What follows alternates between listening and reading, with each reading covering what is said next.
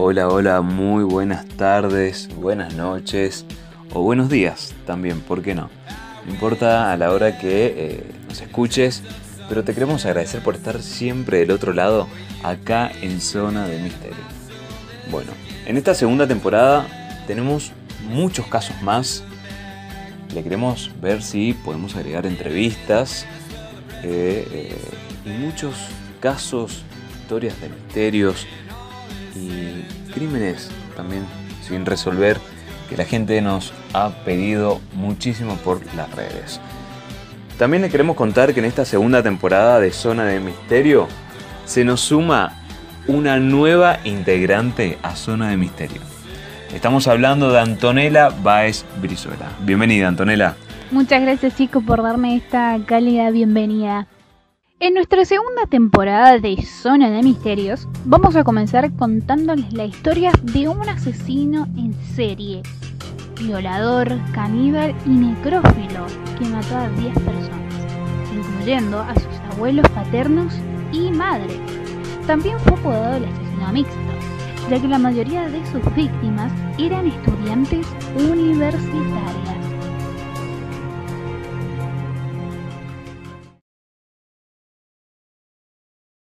Esta es la historia de Edmund Kemper.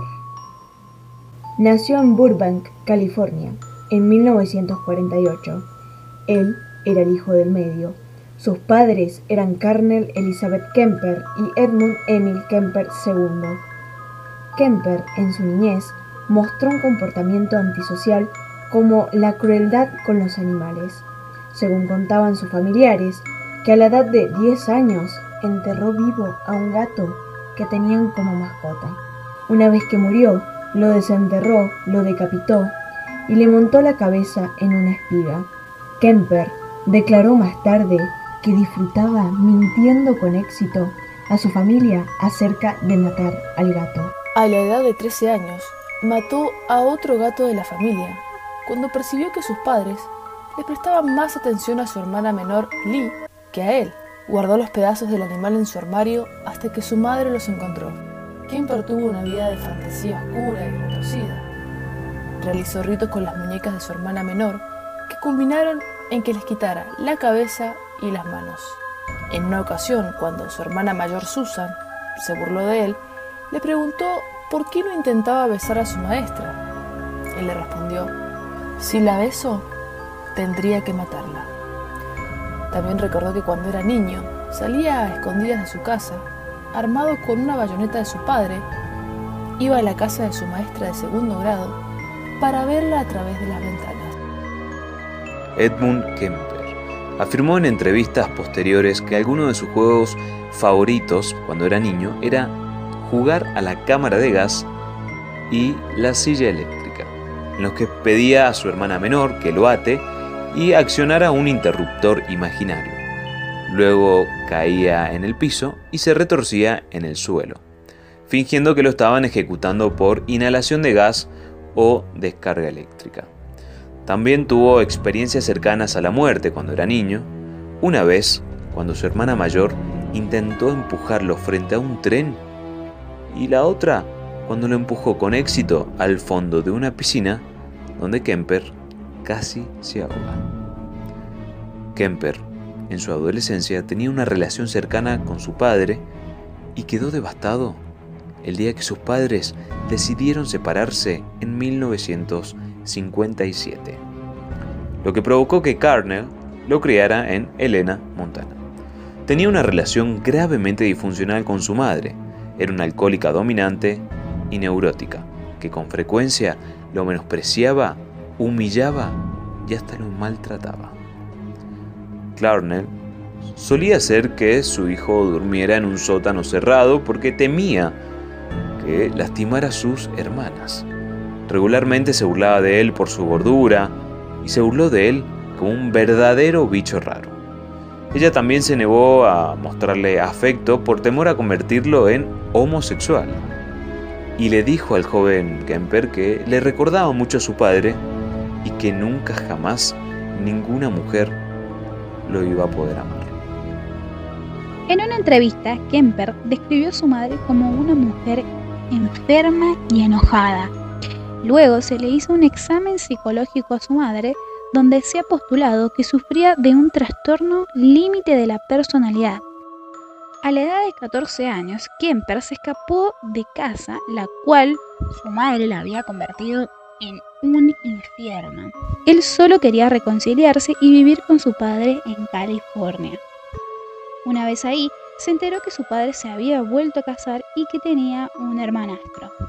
Kemper se quedó ahí con su padre por un tiempo hasta que él lo envió a vivir con sus abuelos paternos, quienes vivían en un rancho en las montañas de Norfolk, California. Kemper odiaba vivir en Norfolk. Describió a su abuelo como senil y dijo que su abuela constantemente nos castraba a mí y a mi abuelo. Lo que su padre nunca predijo, que todo este odio que le tenía a North Fork y a sus abuelos iba a despertar a un futuro asesino en serie. Un día, para ser más precisos, el 27 de agosto de 1964, a la edad de 15 años, Kemper se encontraba en la cocina con su abuela. Cuando tuvieron una discusión, salió furioso y tomó un rifle que su abuelo le había dado para cazar. Luego, volvió a entrar en la cocina y le disparó fatalmente a su abuela en la cabeza, antes de dispararle dos veces más en la espalda. Algunos relatos mencionan que también sufrió múltiples apuñaladas post-mortem con un cuchillo de cocina. Pasaron minutos y su abuelo no sabía que volviendo de las compras lo esperaba la muerte segura. Su abuelo regresó de comprar Kemper salió y le disparó fatalmente en el camino de entrada, junto a su auto. Kemper no estaba seguro de qué hacer a continuación, por lo que le llamó a su madre, quien le dijo que se pusiera en contacto con la policía local. Kemper llamó a la policía y esperó a que lo detuvieran.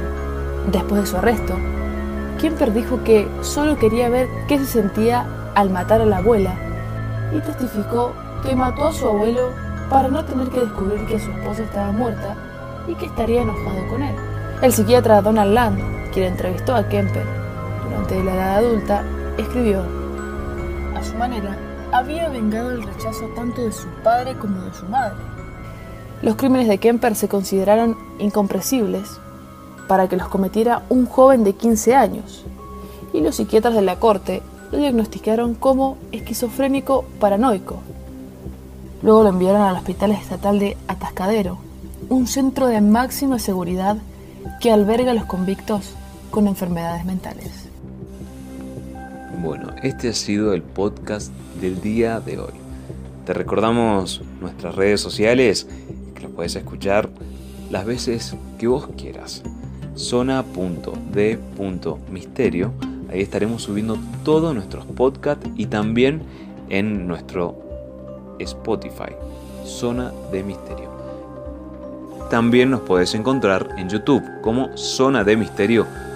En todas esas plataformas estamos subiendo nuestros podcasts para que lo puedas escuchar las veces que vos quieras. Te queremos agradecer por estar siempre del otro lado escuchándonos. Les quiero agradecer a mis compañeras, Daniela, Rocío y a nuestra nueva integrante, Antonella. Espero que lo hayas disfrutado tanto como lo disfrutamos nosotros hacer Zona de Misterio. Nos vemos en el próximo podcast, que estaremos hablando sobre crímenes, captura y un juicio en